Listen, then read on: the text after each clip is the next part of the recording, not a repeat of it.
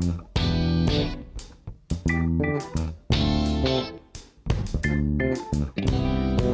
大家好，欢迎收听新一期的《从球说起》，我是阿冷来。我是笛子，今天呢，我们想聊一个运动伤病的话题，所以我们请到一位非常资深的专家曾医生。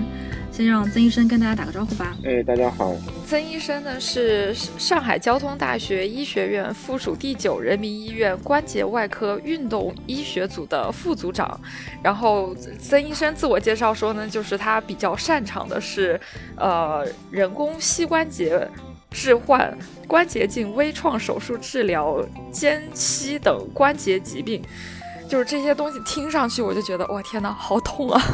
然后我们就觉得可能和曾医生聊一聊，呃，我们所比较熟悉的这些球员，他们所受到的呃伤病，可能是一个比较合适的聊天对象，所以就把曾医生请来了。然后我刚刚介绍的这些东西有没有什么遗漏？曾医生可以补充一下。嗯，可以的，没什么的，基本上就这些的。曾医生自己也是一名球迷，那可以介绍一下自己是哪一队的球迷吗？啊，我是看球应该是非常长时间了，这个我是典型的八零后嘛，上海的八零后，最早的应该是申花队吧，九四九五年的时候是申花队球迷嘛，这个是这个是最最早的那时候。那么国外的话呢，那么也非常这个怎么讲呢？经常被人嘲笑啊，我是阿森纳的球迷啊。那欢迎来我们球迷群，我们球迷群里面都是阿森纳球迷。现在介绍自己是阿森纳球迷之前，都会先找补一句说，嗯，可能会被人笑。对啊，所以还挺好玩的。所以，所以因为看球时间确实比较长，我们比较喜欢看那些就是赏心悦目的那些组织，所以阿森纳从。那个两千年初的那时候的那个时候的踢球风格就比较吸引我嘛，所以就基本上就一直看下去了。那包括其他一些的球队也经常看，但是你说真的是哪队的球迷呢？也就是申花跟那个阿森纳嘛，对吧？嗯，那你有特别喜欢的球员吗？特别喜欢的球员的话，从申花队来讲的话，九五年的那一批。一那一批的队员的话，基本上都是非常的喜欢的，那个，因为那时候我们就是在江湾那时候的训练嘛，我们经常性会进去看一些老的上海的一些一些同年龄段的一些球迷的话，经常性会有这种感受。那么从国外上来讲的话嘛，其实从最最早的话，阿森纳里面的那些所有的那些踢的一些球员，那么包括亨利啊、包括坎普啊这些这些都非常的喜欢。那么你说有特别喜欢的话呢？你肯定也就是那些球星了，对吧？那么最早那些球星嘛，无非就是巴西的那些罗纳尔多那些一些。那么后面就是梅西。其实我比较喜欢梅西，但我不喜欢 C 罗。纯的从那个观赏性来讲，也就是我们经常性的，待会我会谈到我的专业嘛。那么从我们的球员的那些奔跑的姿势也好，传球的一些频率，他的身体肌肉的一些类型。那么还有他踢球的那些那些，就是协调性来讲，那你梅西那肯定是。肯定是当今足球的第一人嘛，所以我比较喜欢梅西。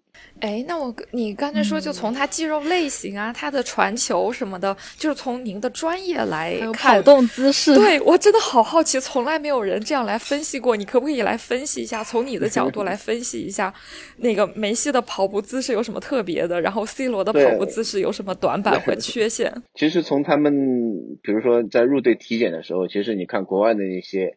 那些球队的话，他对体检是非常全面的。他不光是心肺功能啊，包包括一些耐力啊，他和同时还会对一些球员的他的这种就是肌肉的一些类型，包括他测试当中的一些参数。那么它包括一些我们生物学的信号，甚至于他的一个跑步的频率、触球的传球的这些频率。当然后面是一些非常专业的一些一些问题了。那么对你这个球员，他会有一个综合的定性。所以说，他他包括 NBA 也是的。你这个你这个球员的话，他的无非从他五个方面嘛，对吧？力量、速度、协调性啊，肌肉啊，反应啊，敏捷性啊这些方面，他会会给你一个综合的评价。所以你从这些方面来讲的话，那梅西跟 C 罗他是两种完全不同类型的一些球员。那梅西的话，他跑步的一个频率是非常非常快的。你那你可以说，你你你你如果看国外的那些球赛的话，你跟中国你看了一下，他的节奏就是不一样的。那么同时，C 罗的话，他的爆发力可能更强，那么他的一个速度的力量，那么射门的力量，那么他可能会更好。那么包括梅西的话，他就是比较全面的话，他所有的这些协调性啊，包括传球视野什么的，那我觉得是各有千秋嘛。那么从个人来讲，我比较欣赏梅西这样子的一个一个就是一个类型球迷的类呃球员的类型。呃，那从他你的专业来看的话，他们两个人，一个人是频次比较快，一个人可能是纯的爆发力和速度比较快。那他们哪一种是更容易受伤的呢？相对来说，单从受伤上来讲的话，你其实你可以看到，你像这种要成为球星，你肯定那个不能受很大的伤，对吧？你受很大的伤，基本上呢运动生涯就毁了。那么从我们的一个受伤的机制上来讲的话，无非。就避免受伤的原因的话，它肯定是要一个肌肉的协调性，那么关节的协调性以及人平衡的一个协调性，这个是至关重要的。那么你包括他们两个人，我相信他们的这方面都是非常非常优秀的。那么同时呢，还有他在一个运动过程当中，也就运动的一个急转急停啊，它包括关节的一个弯曲啊，包括一个射门啊，这时候的一个爆发力、击剑的性质类型上来讲，也是有很大的讲究的。所以单从一个方面，你很难判断这个这个这个。球员到底容不容易受伤？你看有的球员都非常容易受伤，那经常性经常性就在在伤病中度过的。所以你要成为球星，首要的就是说你的天赋，你的身体天赋你要非常好。所以你包括你的受伤机制，哪种哪种类型的肌肉的球员他比较不容易受伤？那我觉得这种挺难判断的。它肯定是要有各方面的一个和多因素的一个解决。我们之前有期节目是通过数据分析的手段来，就是区分了一下梅西和 C 罗的一些在球场上的数据。然后这次是通过他们的这些，就是刚才在球场上那种跑动啊，然后速率啊，还有一些对肌肉的运用，从这种偏医学的角度来看，感觉还挺神奇的。对，因为我们我们的自己的康复机构，我们因为我们交大有一些。专门的实验室嘛，所以你包括这样子的一些一些一些患者，因为我们是患者为主嘛，我们可以对一些他们进行一些专业性的评判。那评判他为什么会容易半月板损伤，为什么会容易一个一个，比如说韧带的损伤，甚至于踝关节为什么经常经常性容易扭伤？那这个是从我们医专纯医学的角度上，我们完全是可以达到这个这个判断的。因为我是从小打羽毛球，然后我在很小的时候就呃左左脚的脚踝的韧带断了一根，就是因为我小时候那个整条腿的力量没有跟上，然后在打球的时候可能用到脚踝的力量呃用的不不不到位，所以说造成了就是脚踝经常会有伤，然后久而久之就断了，断了之后就会经常性的去扭它，然后也很难恢复，到现在都没有恢复。所以就是我我对这方面还是挺痛苦的，对我来说，因为对于跑步还有那种急转急停来说，确实很容易受伤。对对对，所以你如果去到到我们这里来进行专业的那些仪器的测试的话，你会因为我们已经有非常多的研究了嘛，所以这个东西肯定是有跟正常的是有差别的。当然，你可能在平时的在走路，甚至于日常生活当中，你不会这么这么觉得，但是一旦你进行一个剧烈的运动的话，那你就会有这种感受。那你这个数据的差异就会体现在这个上面。来总，快去挂个号，赶紧的，赶紧的挂上。哎，然后我想问，像这种对于呃针对个病人或者针对某一些案例的这个分析，这个是近三十年的呃才逐渐形成的吗？因为我们会觉得可能。现代足球，特别是近几年，因伤退役的运动员越来越少，足球运动员的寿命也越来越长，而且他们状态保持的都很好。所以我想问，是因为这些年运动医学有有什么重大的突破吗？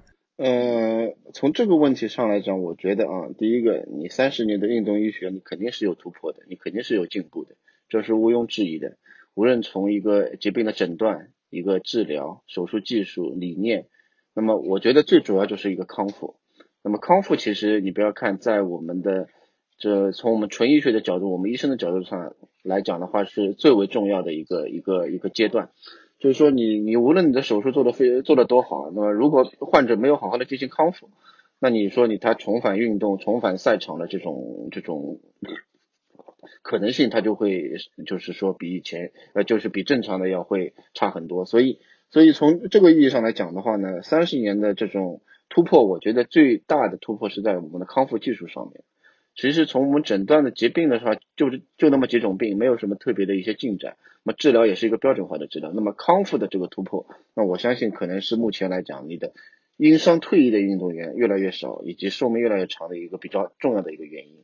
那么中国的康复相对来讲，那么我们都知道比国外的康复肯定是要差非常非常多的一个一个一个就是一个程度了。那就最明显的例子就是那个邓巴巴嘛，神话那个邓巴巴嘛，他其实他的手术是在中国做的，那么也就是一个非常常规的一个手术，他他骨折了嘛，他他胫腓骨骨折嘛，也是在我们一个非常熟悉的一个一个就医生都很熟嘛，他自己手术手术技术没有任何的差别，但是他一旦做完了之后，你看他他的康复到哪去了？他康复到那个西亚迪拜去了，到国外去康复了。那你康复一圈回来，照样上场可以踢。那你如果是在中国康复，那你没有这种专业的设备，没有这种大型的这种有规模的这些这些地方，那我相信他是很难康复的。所以我觉得康复是一个最大的一个突破。但是我们国内的康复设备和国外那些先进的，就究竟差在哪里呢？就是真的是只有设备的问题吗？还是说还有一些方法呃理论上的东西呢？这个就是国情不同嘛，对吧？你你你你中国的话，你康复是它这种专业的康复，顶尖的康复是针对那些顶尖的运动员而而而而去定的。那你那你包括老百姓也好，那你肯定是没有办法去承受这个东西的。那么你在国外的话，它这些康复的话就是普遍性的一个情况。那你老百姓他都是医保，他们的社保包括保险都涵盖的嘛。那么我曾经有个病人，你在中国康复，当他当然是不差钱的。他中国的康复顶尖的康复，他是以一个小时一千块到一千五百块去去去去这么计的。对对对，我我去的也是这个价格，确实有点对吧？高那那那对吧？那你说你怎么你怎么弄？单从仪器理念以及专业的一个医生，包括康复师的。角度上来讲，我觉得国内外是没什么差别的，那么就不只不过是国情不同嘛。你说你个业余业余足球运动员，你你弄完之后，你去这种地方，人家人家承受不起，那你除非专业的一些运动员，对不对？这样子可能可能会好一点。哎，那我想问，在登巴巴的那个级别上，他为什么要去迪拜康复呢？就是如果像您说的，就是其实是有人也有这个技术，但是那为什么他还要去国外康复呢？那是因为他是外援嘛，你你懂的吧？是外援嘛，对吧？你这个外援的话，你你很多他他其实你他其实那个那个手术给你在中国在做，我觉得已经很不容易了。你很多都是因为他骨折嘛，你骨折你也没办法，对吧？你你骨折他也动不了，没没有办法转移，对吧？你你你如果是换个韧带损伤，我相信他就回回法国了，或者或者回回哪里做了。所以我待会会谈到，就是说你包括你们的疑问，就是说。就是说，这个手术中国医生跟外国医生到底有什么差别嘛？对不对？国外是不是有什么神医，对吧？所以我觉得这个还是有有一定原因的。那我们可以先聊一下，呃，我们之前的那些现在说那些上古神兽，也没有那么上古了，就是那些呃，在大概在八九十年代因伤退役的那些运动员，他们到底经历了什么？因为最近我才看到范巴斯滕对他自己的怀伤的描述，真的是看得我已经有点儿，就是无法再直视他了。他他是说他二十七岁因为怀伤。呃，退役，然后全世界治疗了，在四处治疗了五年，然后实在没有办法，他就做了一个脚踝的融合术，所以到现在他的脚踝和呃那个腿，应该我的理解，它是一个一体化的东西，所以他走路看起来是有点跛的，呃，是这个样子吗？嗯嗯，从当时的这些。老的一些老一辈的，因为范巴斯滕，我是其实也就看了大概一两年的这种这样子的足球，印象不是太深的，其实也就九十年代初嘛那个时候，所以类似于像他们这样子的一个损伤，你们我们首先要搞清楚一个理念，就是说有些疾病、有些运动创伤，那么它是要根据他自己的这些疾病的特点而决定它的治疗的，你不是说把它混为一团。那你要知道，首先有个概念就是说。第一个人的牙齿是没有办法再长出来的，没法再生的。头发变白了之后没有办法变黑的。那么包括他的一个踝关节的损伤，他这个损伤应该是一个软骨损伤，就是软骨，就是骨头表面的，就是我们平时吃骨头汤也好吃什么就一样的一回事儿。表面有一层软软的骨头，这个这个这个是软骨。那么这个软骨一旦损伤了之后，它就没有办法再生了。你无论用什么办法，你就没有办法让它再长出来一块新的软骨。那么包括他巴斯滕也好，他当时比如说他的参加他他那 AC 米兰嘛的时候，他所有的这些损伤受伤也好，比如说他一开始可能是一个韧带损伤，对吧？那么韧带损伤之后是一个慢性的韧带损伤，那么又为了赚钱，对吧？为了踢球，为了怎么样职业生涯，他打了封闭也好什么上去上去踢了，那么踢到一定的程度，那么他因为韧带损伤造成了他一个关节的不稳定嘛，它不稳定之后怎么办呢？它的一个软骨就会被磨损掉。那么一旦软骨被磨损掉的话呢，无法再生怎么办呢？那你等他退役了之后，等他四五十岁了、五六十岁了，那你怎么办？走路就痛了嘛，因为没有软骨嘛，你骨头在磨骨头，你肯定痛了嘛。那这个时候怎么办？没有办法了。所以你刚刚提到了，就是说做了一个融合术嘛。那么这边我还要普及一个一个一个概念，什么叫融合术？那么融合术其实从我们医学上也是非常简单，也是我们医生最省力的一种办法。所谓的融合术就是将你两块骨头没有软骨的骨头把它接在一块儿，让它骨头跟骨头就两块骨头让它长成一块骨头。那么有什么好处？第一个它不痛啊，它就不会痛，因为它这个骨头跟骨头当中就没有这种摩擦了。或者是没有运动了，你懂我意思吧？就是这样子一个情况。那么缺点是什么？缺点就是两块骨头融合在变成一块骨头了。那么它这个骨头原来这个关节它的活动度就没有了。你看我们的正常的脚背，你可以往后往后勾，对不对？往下往下屈，那么往往往那边往外边可以掰的，对不对？那么它如果做了融合术之后，它这个骨头就是坐死了，就这它这个踝关节是不能活动的。就是一个一个很僵硬的一个一个一个关节，那所以你会看到它一个走路是一个有点瘸的，因为它没有办法被没有办法屈伸的一个一个一个关节，所以它就会这个看上去走路就是一瘸一瘸的。但是好处就是什么？它不痛了。包括那个谁啊，我前面才提到跟你们提到的巴蒂嘛，巴蒂斯图塔嘛，阿根廷的退役的，他甚他他甚至于他说我也甚至于把这个腿要截掉了，对不对？那你你等于他走路都痛嘛。那你做了融合术之后呢，就可以不痛不痛嘛，但是他你要你就要牺牲了你这个关节的活动度，那你走路就势必会一瘸一瘸。所以对于这样的运动员来讲的话，他的当然在他他青壮年的时候，他是为了生涯为了赚钱嘛，我就说了通俗点就这么回事。那么到了到了之后呢，老了之后呢，那肯定各种各样的伤，尤其是这样子的伤，它从现代医学从现代医学上来讲是没有办法去去很好的治疗的，因为我前面已经讲过了，前提是。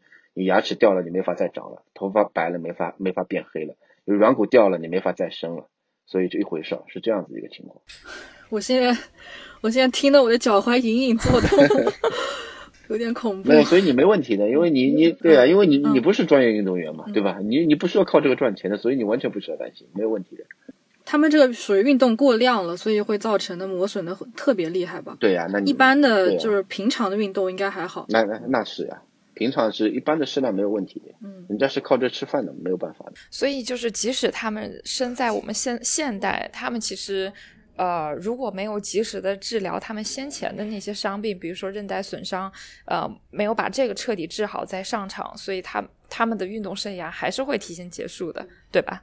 对对对对对，这个跟医疗一，所以我前面这个跟医疗水平没有什么关系的，是跟是跟那个那个疾病本身的特点有关系。怪不得现在有很多，就比如说马拉多纳的呃纪录片，都是在抨击他之前的球队经纪人，就是说为了让马拉多纳这他们挣钱的，这是他们的摇钱树，为了让马拉多纳一直踢球，所以就不告诉他他有伤病。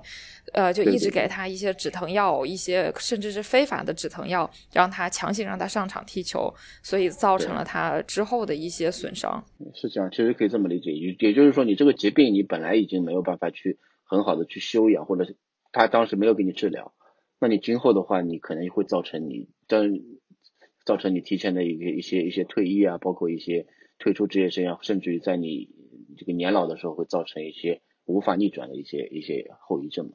这样子，其实还挺可惜的。如果放在现在的话，可能那么那也不一定。那这方面的观念会好不不，那那不一定。那我我曾经治疗过一个运动员的，他是他是他是那个那个跳舞的那种专业跳舞的运动员，他是参加比赛的那，当当然不是足球运动员嘛，他韧带断了，对不对？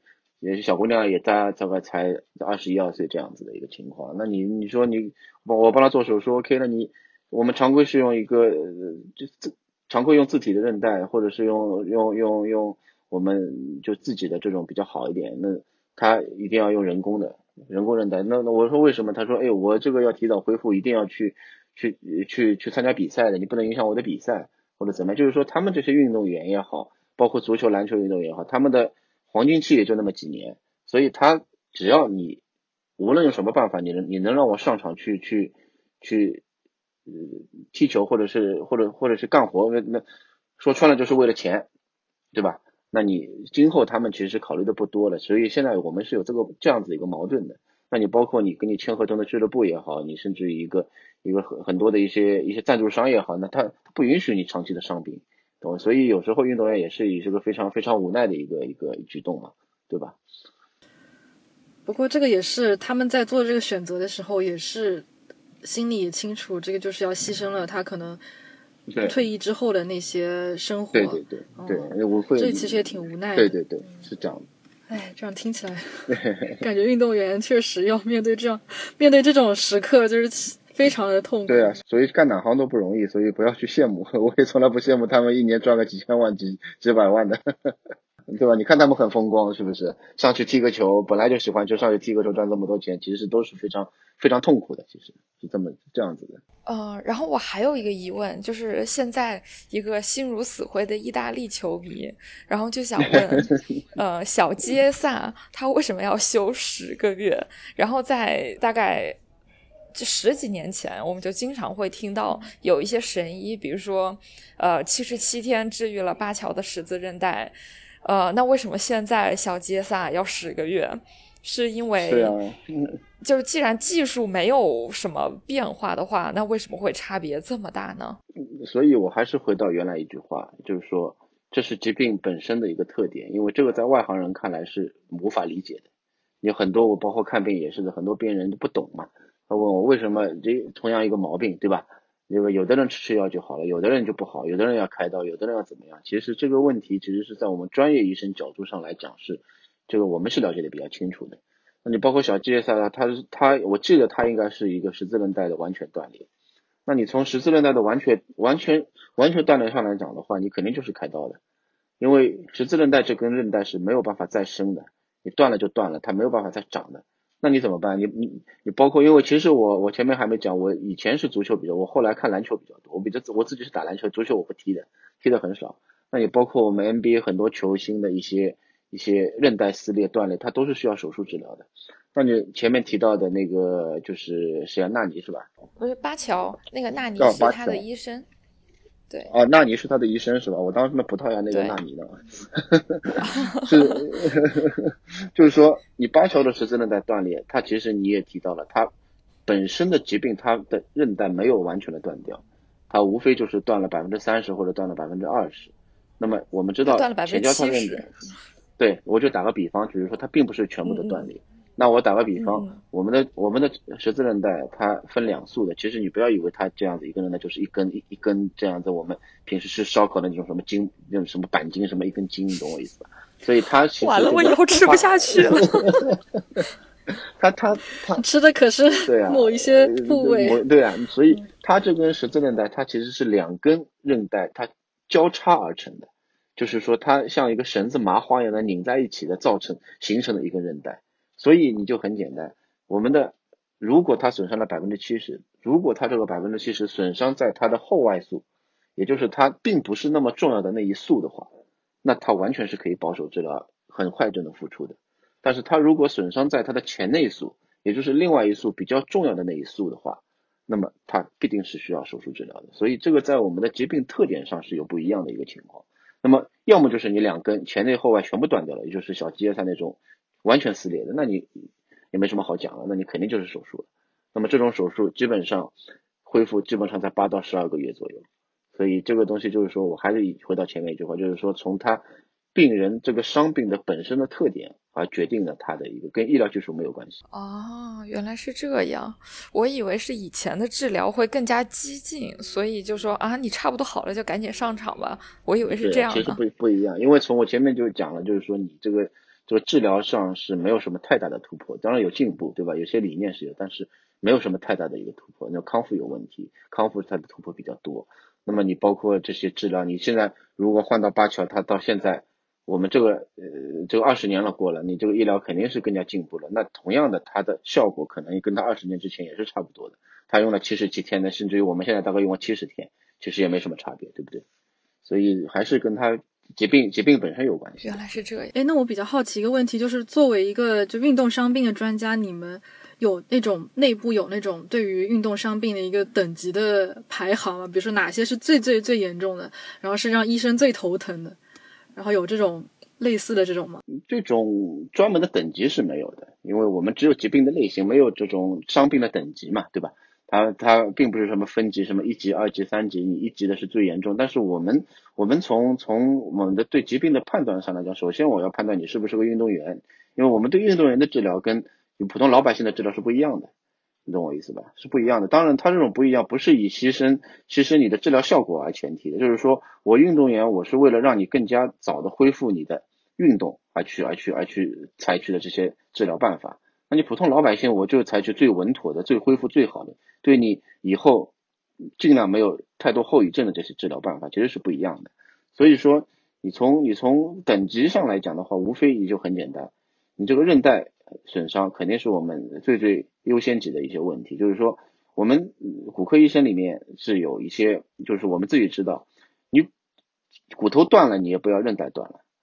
你韧带断了，你的恢复期会非常非常长，对对吧？你你你骨头断了，你你两三个月一长长好嘛，结束了嘛，你就该干嘛干嘛去，对吧？你一旦韧带断掉了，那你之后的一些恢复呢，就会特别特别漫长，甚至于会到一年左右，它的一个韧带的问题。所以你说优先级的话，那我觉得韧带损伤呢，肯定是最最严重的一类伤病，尤其是那种完全断裂的这些问题，那你真的要恢复运动是非常非常困难的。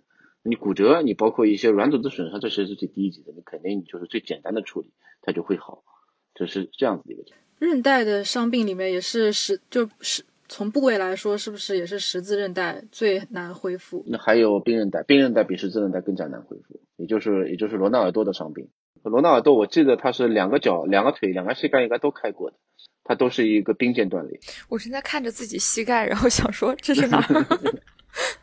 髌腱的话，就是你的髌骨，髌骨就是你膝盖的前方那根骨头，圆圆的嘛，你自己摸得到的。嗯。那么髌骨的下方到你连连接你小腿这个地方，应该是有一个比较粗大的筋的，这根就是髌韧带。哦。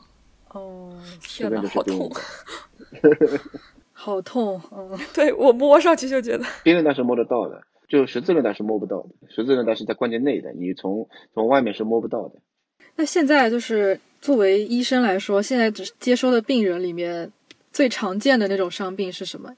其实我们从我们九院来讲的话，我们的一些收治病人大部分以普通患者为主。所以，因为运动员的话，其实在上海的话，他有专门的收治的地方，比如说体育学院的那些长海那边离体育学院比较近的那些那些地方，他们收运动员，还有包括一些一些专门的体育局嘛。体育局他们都有自己专专门定点的医院。我们收治的那些病人当中呢，以一些创伤的普通人的一些胶疝带损伤、半月板损伤，还有髌骨脱位，那么甚至于我们踝关节的一些慢性韧带损伤的一些重建，包括踝关节的软骨损伤，我们可以用我们九院特别有的一些干细胞的技术。那么还有就是肩关节的一些肩袖的撕裂啊，肩肩关节韧带的撕裂、肩关节脱位啊。绝大部分的病人是以这样子的一个一个面为主的。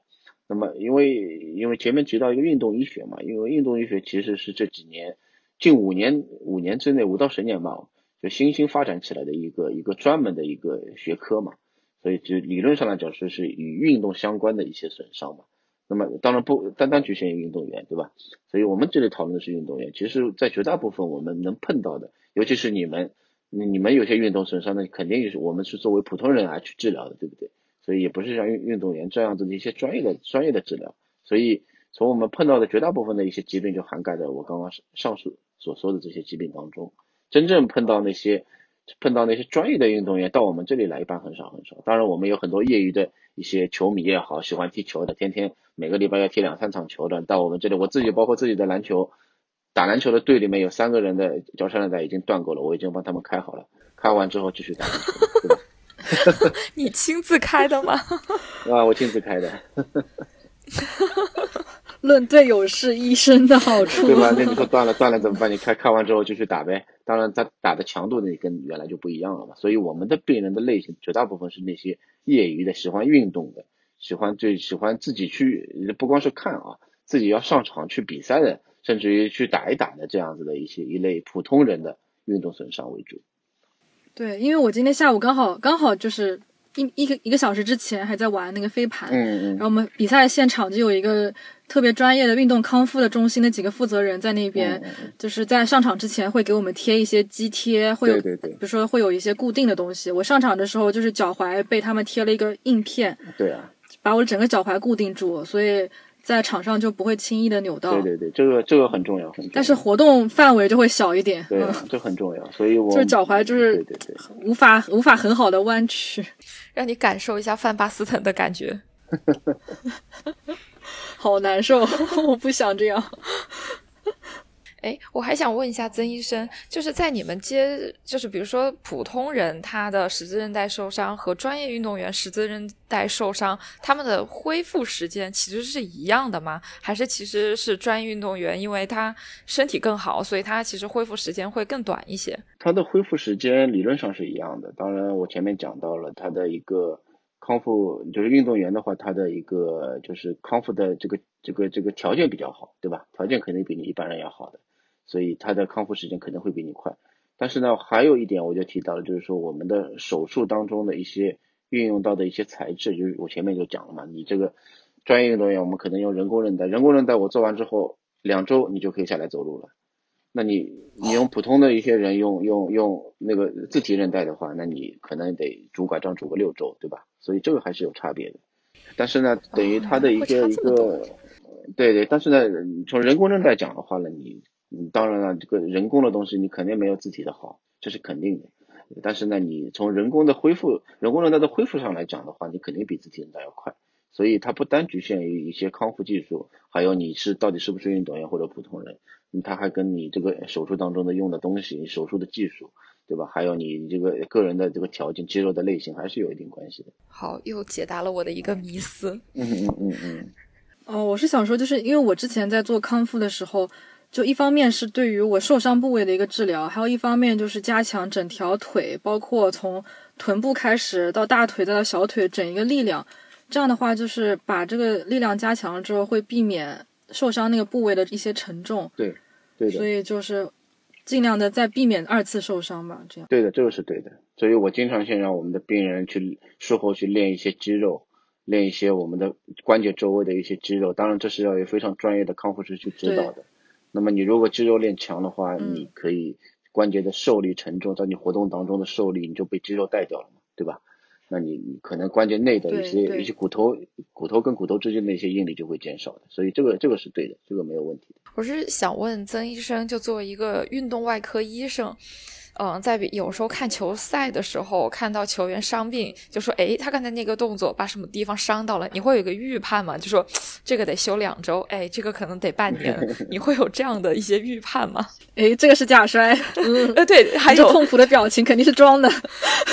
啊，这个你你你假不假摔我没法看啊，这个是裁判的，他的现在有 VAR、VA 什么什么 IVAR 什么的，这个这个，但是呢，你从真正的病呃那个那个运动员受受到的伤病上来讲的话呢，我基本上因为你从他们队医的情况上来怎么检查的，对不对？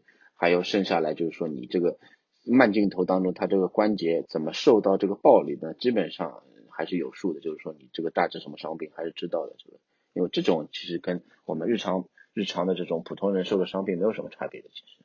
这当然，我有时候听他们解说，我有时候觉得，因为他们其实，你像现在的很多解说，他也都是以前那些退役运动员嘛，对吧？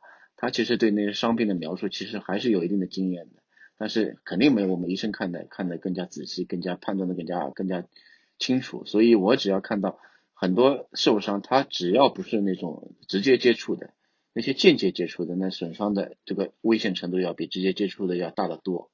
你你说你大腿上被人铲一脚弄一脚，人家拍拍弄了，嗯弄点那个那个封闭，那碰一碰东西就上场了，对不对？但是如果说在没有对抗的情况下，或者是对抗非常轻微的情况下呢，他就倒下了，那这种伤病肯定是非常非常严重的。我们可以从这个进行判断。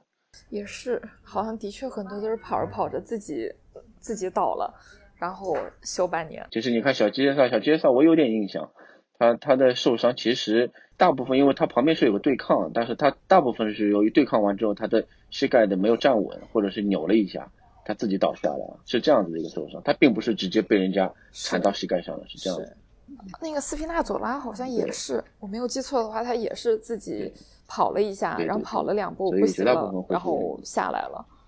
哦，就是欧洲杯小组赛的时候还是呃淘汰赛的时候，淘汰赛的时候，对，嗯，淘汰赛，嗯嗯，唉，一个心碎的意大利球迷，看着还是挺揪心的。不过这个时候，如果球员受伤了，呃，然后队医上去把他们担架抬下来，那应该是稍比较比较严重的伤，然后就直接有些直接送医院了，然后比如说评估一下就开始进行手术了。我觉得这种伤确实就是可能在运动医学里面算是比较严重的伤病了吧。那这种一般来讲，一般来讲，只有骨折的手术是要进行做的，你骨头断掉的手术你肯定要进行去做的。那么像这种韧带的损韧带损伤的话，你肯定是不会，比如说一两天就去做的。一般是要查清楚了，那么待个大概三五天之后再去做的，你会你你自己去仔细去看一看，大部分都是这样。嗯，你除非你骨折了，你开放性的骨折或者怎样，这种你会马上就去做的。所以像之前那种整个腿断掉那种开放性的骨折，其实它还没有那么严重，是吗？哦，他可能就是看着有点恶心，因为 就不不是恶心，就是因为他们有些队员去查看，有点恐怖。对，看完了之后整个 就直接吐掉。对，因为我经常会看到一些回放，就是那个腿是直接，比如说九十度直接挂下来的，有一些那个真的太有点类似那种，对对对，这种就从球袜边上戳出来，看起来特别吓人。看到，因为我们看的比较多，但是你真的在球场上看到，你心理上会也会有一定的震撼。对，然后现在在欧洲好像还是有几个诊所比较有名，就在罗马有一个，好像意大利球员受伤了就会去罗马的那一个，然后比利时有一个，然后之前巴黎也有一个，就是他们只要球员受伤了就倾向于会去这几个诊所。呃，我想问，就是这些神医他是真的是神医吗？他就比其他的医生会好那么多吗？那么他很多，他第一个，你国外都是小诊所为主，那么你包括我们一样，因为我们在体制内的，中国是不现实的。你比如说我跑国外去，那我可能也开个小诊所啊，这是一这是一个问题。那么第二个就是说，你比如说你去了这个地方，或者你很多的这些那个就是医生啊，跟一些俱乐部啊，跟赞助商，甚至于跟患者本人、球员本人都是有一个合作关系，或者是长期的类似于像家庭医生这样子的一个关系。就是说我受了什么伤，我通通都找你，那长期的合作，你懂我意思？所以你并不代表他们是有多少，因为我始终不相信他们国外的一些一些医生的技术会比我们这里好，无非就是我前面讲了他的一个一个一个康复的一个理念嘛，还有他的一个设备，还有他的一个一个人力，你你肯定你你到我们这个上海的，包括你其他国内的哪个医院去看，你的患者体验你不会好的呀，怎么可能好呢？对吧？这么多人，天天你跑了医院里了，医生都找不到了。天天我们在干嘛？在开刀呀，我们在，对不对？所以，所以，所以从单从量来讲，你想我一年三三四百个手术，我韧带可能做一百个，对吧？你说他们，我我相信他们一年都做不到一百个，对吧？所以你单从技术上来讲，我我认为没什么差别的。那无非就是前面讲了，它的一个设备、它的工具，对吧？它的材料，或者是它的一些各种高精尖的这些东西。那比我们可能是会好一点。那么对你专业运动员的康复上来讲的话，可能嗯就是比我们那个中国国内要好很多。你单从技术上来讲，因为我们其实当时学的时候也是看录像啊，看国外的录像或者怎么样去学的，或者是国内你发现他们其实做的非常粗糙的，那确实是非常粗糙的，对吧？那那这个东西你你你跟中国医生是确实没法比，所以你说不存在什么神医不神医的。那无非就是患者体验嘛，你说对吧？你说你一个人跑国外去，他们一对一对你服务，对不对？人又少，环境又好，对吧？那说难听，那个医生长得又帅，对吧？你弄完之后帮你服务又服务又非常好，你弄完之后弄弄完之后毛病好了一大半了，对不对？是这样子的嘛？是是就是这种体验，我觉得还是有关系的。你在国内的话，你看我一天开十个手术，你你下来那个患者哪个是哪个都不知道呢，对吧？我我还来看你呢，我这这看完到都晚上十点钟了。对吧？第二天上来我看一遍，你要没啥的就看一遍，你没啥，这腿恢复的蛮好的话，第二天让你让你出院了，好了，你说你体验会不会好的呀？对不对？所以所以后续又没有人去帮你跟进的，对吧？你像你再要见到我这主刀医生就见不到了呗，对吧？或者你会或者你要见我，你再去挂个号，等个两个小时，花了半天时间就跟我说了两句话，对不对？所以所以这个东西我觉得还是有关系的，就是不存在什么神医不神医的，无无无无非就是这个体验体验的问题是有差别的。对吧？或者还有就是有钱嘛？你看中国的很多，你跑国外去治疗嘛？你说你这种韧带损伤，你国内为什么不能治疗了？对吧？那你肯定要给因为，哎，国外好啊，你俱乐部有钱啊，送你出去啊，那你何乐而不为呢？对不对？其实你在国内开是一样的效果，也没什么差别的。就是你说国外的医生做的比较糙这一点，我好像之前也听别的骨科医生吐槽过。他又说那个麻醉剂踩的都跟电门似的。他说如果是放在中国人身上，他说这个完全都受不了的呀。这不患者一定来投诉了。对啊，所以这个东西理念不一样嘛，我很难去去去讲这些东西嘛，对吧？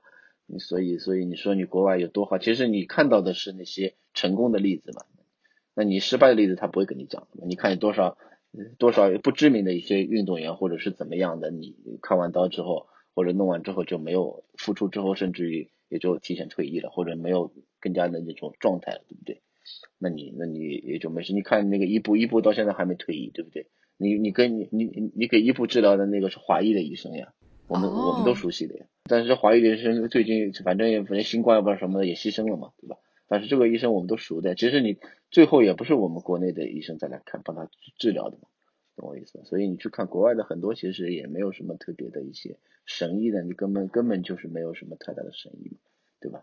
就是你说我们随便三国内三甲医院拉个副主任、主任过去，你就可以开个小诊所了，没有问题。我突然想到，我前段时间看那个英剧，小本演的，它里面就是它是一个本卫肖，对对，It's going to hurt，对，It's going to hurt。然后他就说，呃，他在剧中就是说，他是在英国的一个公立医院的妇产科，然后他其中有一集是他要去呃英国一个私立的呃。那类似于国内的月子中心那种地方，但是他们也同时可以在里面生产，然后里面就有一个付了很多钱的贵妇，呃，生产完之后大出血，然后有各种非常危急的状况，但是发现那个诊所完全没有办法应对这个状况，然后就送到他本职的那个公立医院去抢救了。他就说，其实这些医院这些。呃，环境特别好的私立医院，只是你花钱买了他们的服务，但是你的命并不能交到他们的手上。服务，对对对对对对，嗯，可以这么，所以你可以看到我们这些三级医院也好，你肯定老百姓还是要到我们这里来看病的。说句实话啊，对吧？不管什么病，对吧？你是生个小孩专科医院，你就包括现在的一些很很著名的私立医院的话，他碰到他碰到如果真正的这些。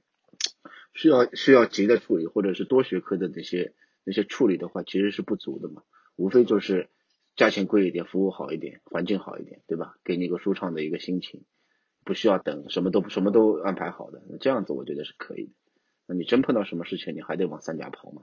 在此可以再给再给九月打个广告。对，我是说可以再给九月打个广告。没有没有，我不我我不单单讲九院，因为所以很多的一些一些一些，就是当然我是说的那些国内顶尖城市的那些三甲医院啊，那北上广的北上广深、成都，包括这些三甲医院都是可以的，对吧？所以我们现在你看我们上海上海上海疫情的话，你医院不能关的嘛，医院关不行的。我其实长久以来有一个迷思，就是之前经常会听到说某某比赛前某某已经有点受伤的球员打了封闭上场，包括。呃，之前女足亚洲杯的时候，那个决赛之之前王霜是受伤了，然后说是决赛上半场他是打了封闭上的，就是这个封闭他打的到底是什么东西啊？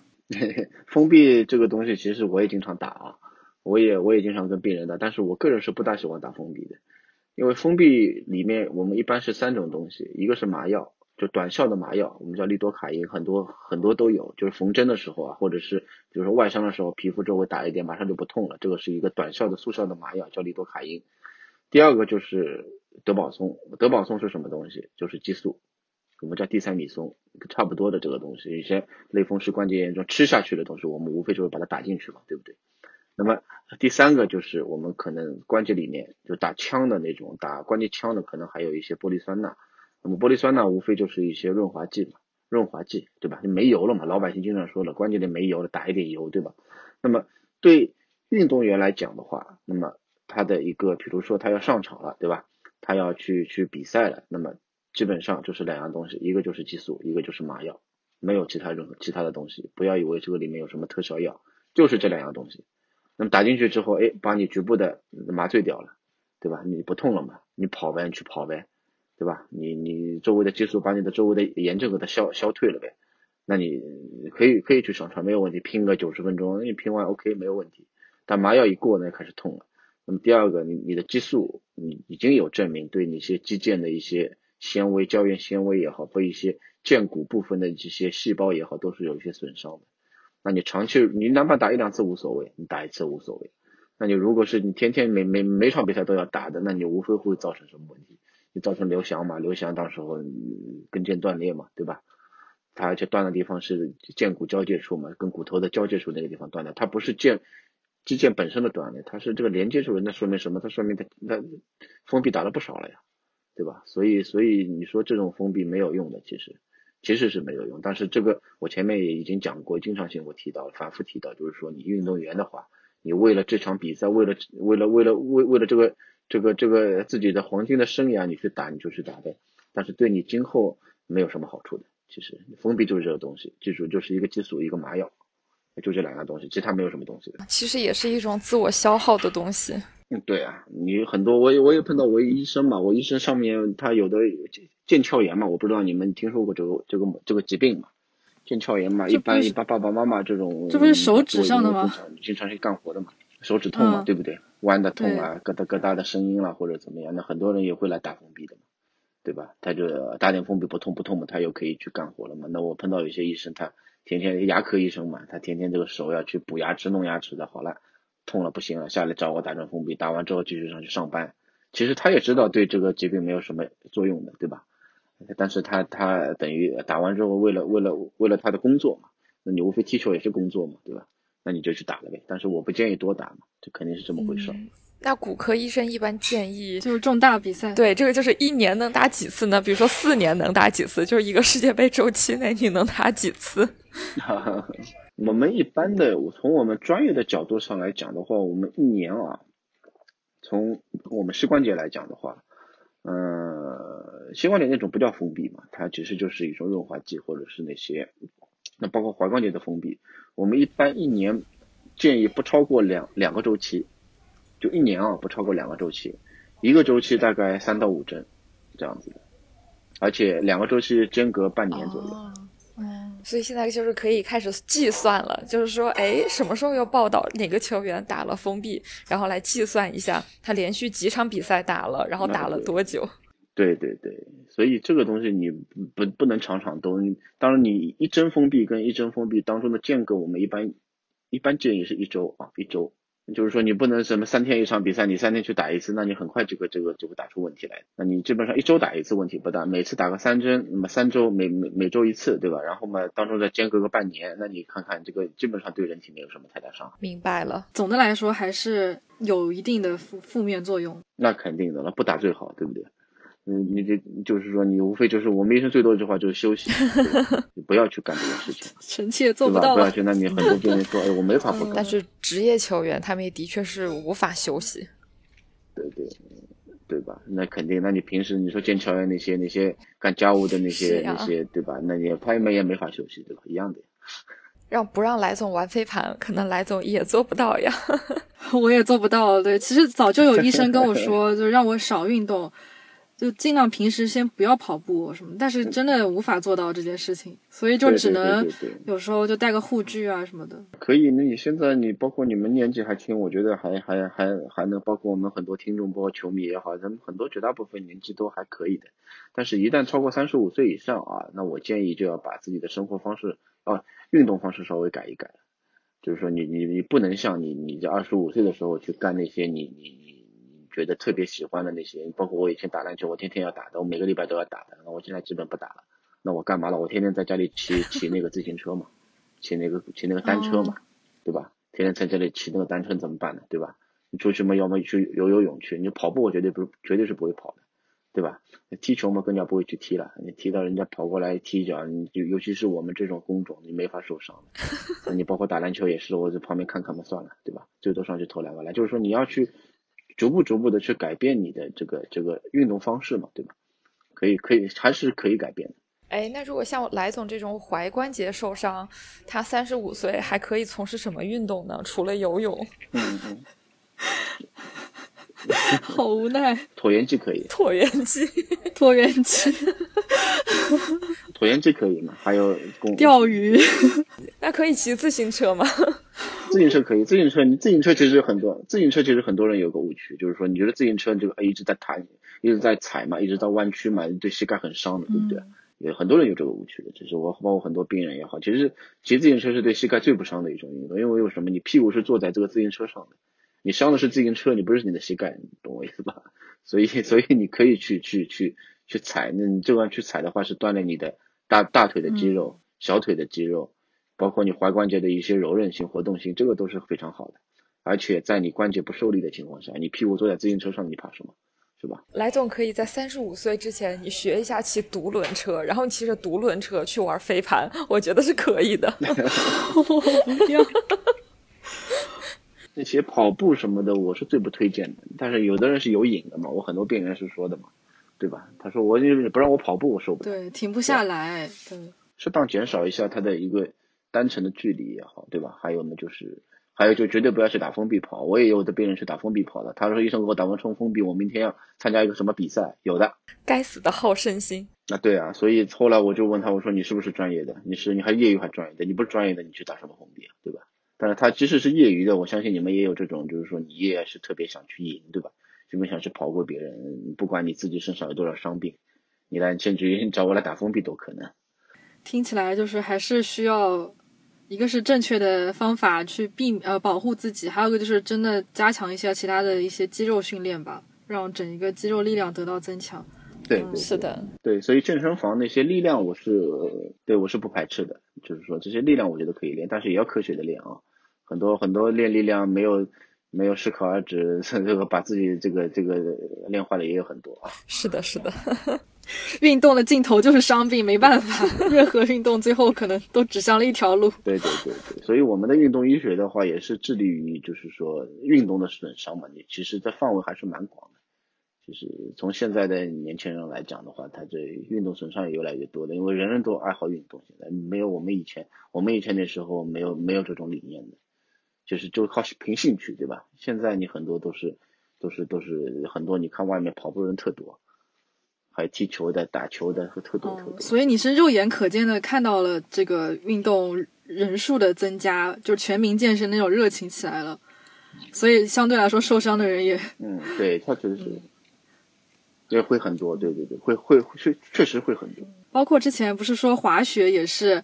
呃，有一个群里面，就是每个人的备注都是各种各样的伤病，然后有骨折的，有什么韧带拉伤的。嗯，滑雪嘛，对膝关节的要求更高了呀。他他从上面滑下来没有任何缓冲的，他完全是靠两腿以及膝关节去支撑，控制它的速度、它的方向，对吧？所以这个就我这边滑雪的运动，不是运动员，滑雪受伤的人太多了，我就不讲了。学到的尽头真的是骨科，太多太多了，对对对，还太多了。而且一般滑雪的家里条件都比较好的，一看一出来，我干嘛去了？滑雪去了，好了。一般人不会滑雪，对吗？没这个条件，而且一般也不是室内的，就大自然的，你去那种国外也好，对吧？去什么都是这样子的一个一个一个损伤嘛，所以。对，所以运动之前还是先要了解一下自己，不要就是死命上场。对，也知道至少知道一下可以去哪里看，对吧？伤了应该去哪儿看？哪里看？其实三甲医院都都没有什么太大问题，但是有些医院有些特色，包括你们还要提早提早要提早要去了解一下。是的，非常有必要。那我们这期节目差不多了。差不多了解了整一个运动伤病，特别是呃韧带啊，还有一些比如说膝盖啊、脚踝这块的一些情况，就听着其实很痛，对，不光心里痛，现在对身体上也有点痛，嗯，之后会更会更加注意一点。对啊，什么髌骨韧带，我就摸着它，然后说 天呐，就是感觉很难想象这个东西。对，对，这个能摸到，你想这个东西断了，你还能走路吗？你更不是说踢球呢。对我对大罗的敬意又多了三分。对对对，所以所以罗纳尔多确实不能，他两次嘛，当时在国际米兰他的一个受伤嘛，后来复出世界杯，直到直到后面才才这真的是不容易。说句实话，当然他的体质我前面第一开始我就讲了嘛，就是他这个人的体质是异于常人的嘛，对吧？肯定是异于常人的，才会才会有这种成就。这期节目就是让我们对于运动员可能在场上面，其实真的很多带伤上场充满了敬意。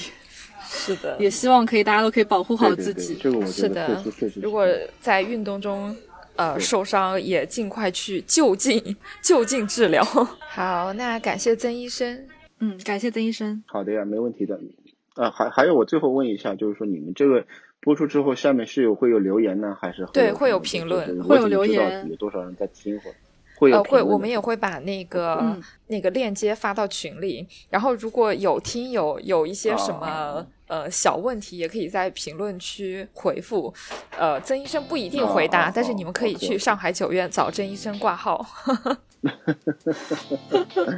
可以的，没问题的，谢谢。好的，感谢大家的收听，那我们就下期节目再见吧，拜拜，拜拜，拜拜啊。下面是上海市第九人民医院与曾医生的一些详细情况。上海交通大学医学院附属第九人民医院骨科是由中国工程院院士戴克荣教授创建，现任科主任赵杰教授，目前是国家重点学科、国家“二幺幺”工程重点学科、卫生部国家临床重点专科、上海市医学领先学科。上海市教委重点学科，上海市关节外科临床医学中心，并附设多个高端科研与转化平台。然后我们的嘉宾曾医生，他全名是曾一鸣。如果要挂号的各位，可以去认准曾一鸣，找曾医生来看病。曾医生是九院的关节外科运动医学组副组长，目前。任上海市医学会运动医学专科分会青年委员，上海中西医结合学会运动医学专科分会青年委员。曾医生是零八年毕业于上海交通大学医学院七年制的临床医学系，研究方向为关节外科及运动医学。二零零八年七月开始在上海第九人民医院骨科工作至今。他在科内的职务呢，包括呃上海第九人民医院骨科关节镜培训中心主要负责人。他的专业上擅长领域呢是关节外科及运动医学临床和研究工作。特别对人工膝关节置换、关节镜微创手术、治疗间膝等关节疾病有极为丰富的临床经验。好了，如果大家有任何呃有任何的运动损伤，可以去上海九院找曾医生或者他的同事进行治疗。